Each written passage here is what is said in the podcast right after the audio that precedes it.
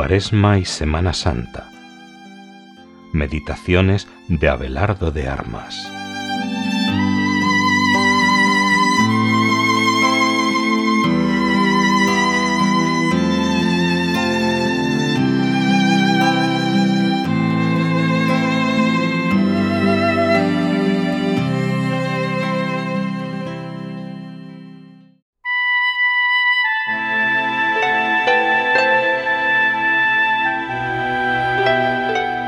Viernes Santo.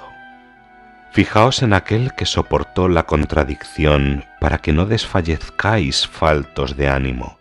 Hebreos 12:3.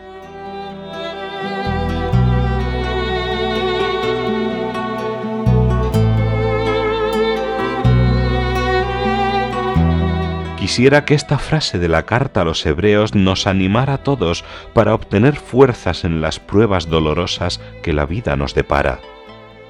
Suele sucedernos en los momentos en que se nos ponen mal las cosas, no sale aquello que queríamos, los acontecimientos son contrarios a nuestros planes, irrumpe una situación inesperada, una enfermedad o cualquier contrariedad de esta o aquella índole. A veces, la situación es verdaderamente grave. Es fácil hundirse, venirse abajo, sucumbir ante el desaliento. No debemos dejar que se nos desplome el corazón. En el momento de pensar en aquellos instantes de fervor en que deseé hacer algo por Dios, pasar algo por su gloria. Él nos tuvo en cuenta y ahora necesita nuestra generosidad en el dolor. Reaccionemos, pues, con la confianza y generosidad que Dios espera de nosotros en estas pruebas. ¿Qué hacer entonces? Confiar en que Dios viene allí escondido.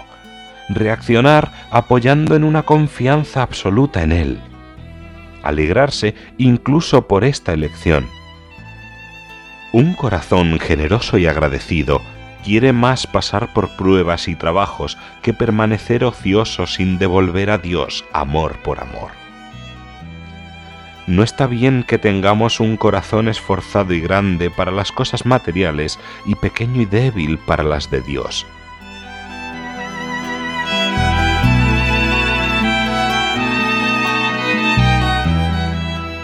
Es el momento de meterse por entero en la pasión del Señor en lo mucho que padeció y pasó por mí. El gran amor que me tuvo, pues podía habernos redimido por otro camino, y escogió el del dolor y amor hasta morir en cruz. Para él, la fortaleza estuvo en el no se haga mi voluntad sino la tuya. Así en la cruz amó al Padre más que todos los hombres y mujeres del mundo. Esforcémonos, pues, en querer pasar algo por Él.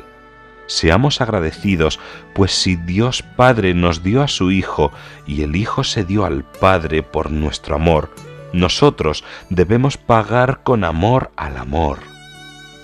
No se trata a veces de hacer, sino de aceptar lo que Dios hace en nosotros.